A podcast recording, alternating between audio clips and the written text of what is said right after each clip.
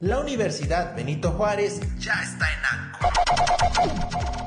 Entrevistas y mucho más. Bienvenido.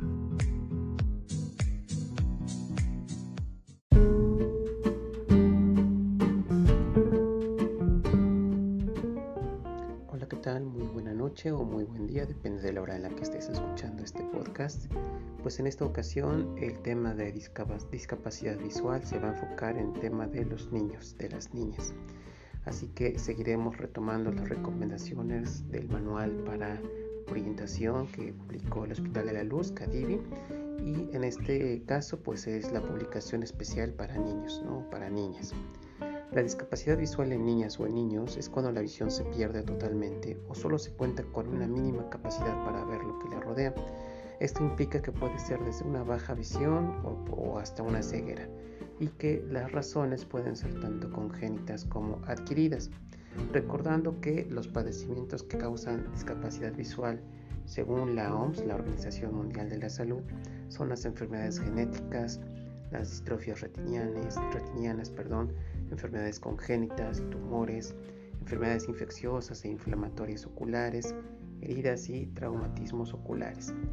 En estos casos, cuando los niños pues tienen estas dificultades, pues a ellos se les dificulta o de plano no pueden percibir luz, no pueden visualizar los objetos, aunque estén muy cerca o aunque estén muy grandes, aunque sean muy grandes.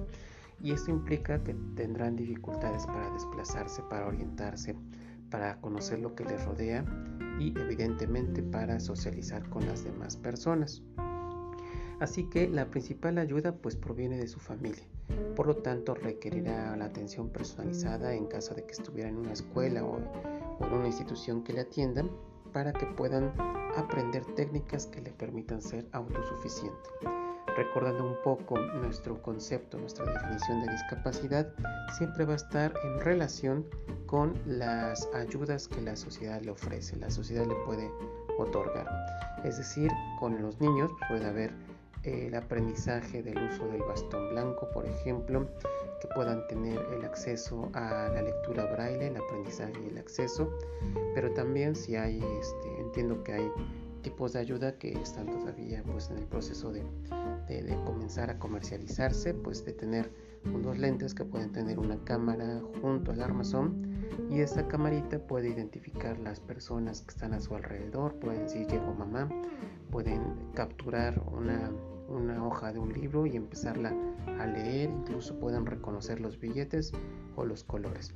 Evidentemente esa tecnología pues no es algo que sea muy fácil de conseguir, así que tendrá un costo importante y elevado, pero pues es un ejemplo de que en la medida en que la sociedad pueda brindar este apoyo a, a las personas con alguna discapacidad, la percepción de la discapacidad puede ser menor, no puede ser más autosuficientes, más, más independientes en cuanto a sus actividades cotidianas o de la vida, de la vida diaria. Eh, ¿Qué pasa con los niños que tienen una baja visión? Recordemos que aunque tengan algo de visión, puedan ver algo, son niñas o niños que no pueden hacer sus tareas escolares como lo hacen los demás niños. Tampoco pueden jugar, todo lo que hacen los demás niños, ellos no lo pueden realizar por esta situación de la baja visión. Y otro punto importante es que esto no se corrige ni con lentes, ni con cirugías, ni con medicamentos. Así que este, pues ya se consideran con baja visión aquellos niños que aún con lentes y ni siquiera se les puede proponer alguna cirugía, este, puedan mejorar esta visión que ellos van teniendo. Así que la tecnología, como las acabamos de platicar hace unos minutos, pues es algo que a ellos les puede ayudar en una mayor en una mayor medida. Eh, ¿Cuáles son las ayudas tecnológicas? Pues hay algunos anteojos, algunos lentes que además de tener una gradación alta, pueden tener incluso unos aditamentos extra, algo así como unas pequeñas lupas en el centro de, los, de los anteojos para que puedan aún más ver los objetos con una mayor con un mayor tamaño. Además pueden tener eh, atriles que les permitan sostener sus libros, todo su material a una distancia que ellos necesiten, a la distancia requerida y que eso les permita tener ese eh, acceso a lo que el libro viene. Recuerden que lo importante aquí siempre es que la familia lo pueda pueda apoyar y por supuesto pueda detectar a los menores con estas dificultades.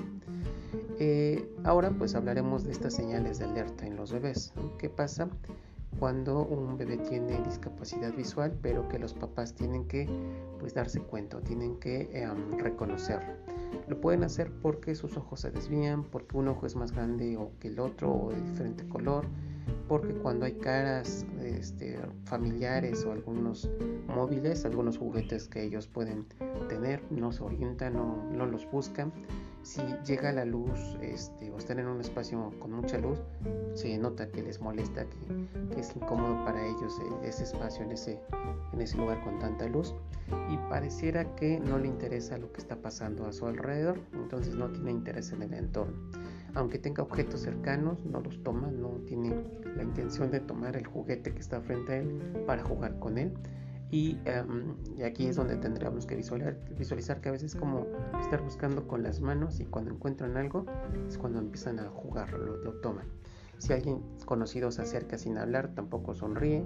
Pareciera que este, después de que ya haya aprendido a caminar seis meses después, aún así sigue tropezándose o sigue cayéndose con frecuencia.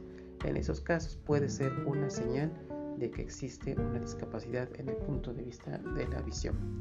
Cuando están en la escuela, recordar que pues, la visión puede, puede perderse al paso de los años. Puede ser que cuando nacen sí pueden ver, sí ven y sí actúan como el resto de los niños, pero ya a partir de que entran a la escuela y empiezan a adoptarse algún, algún cambio, puesto que está avanzando esta discapacidad sin que los padres se den cuenta.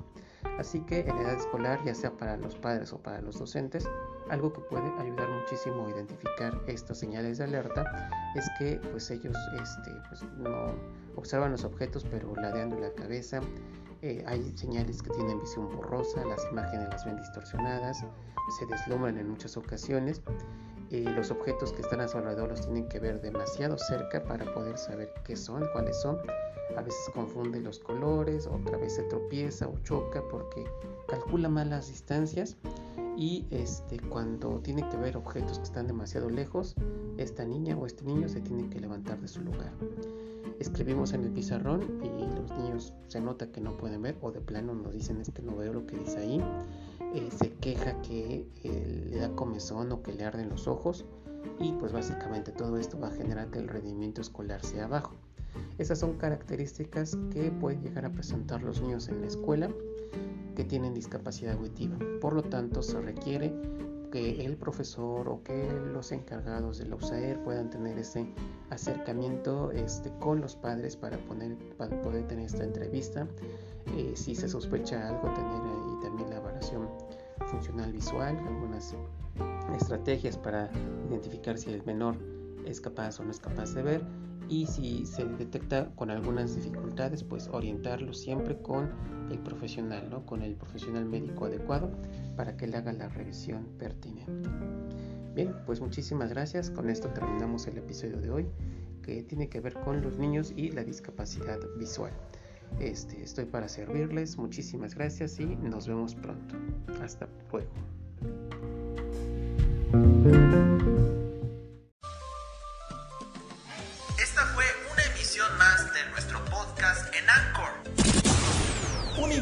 Benito Juárez.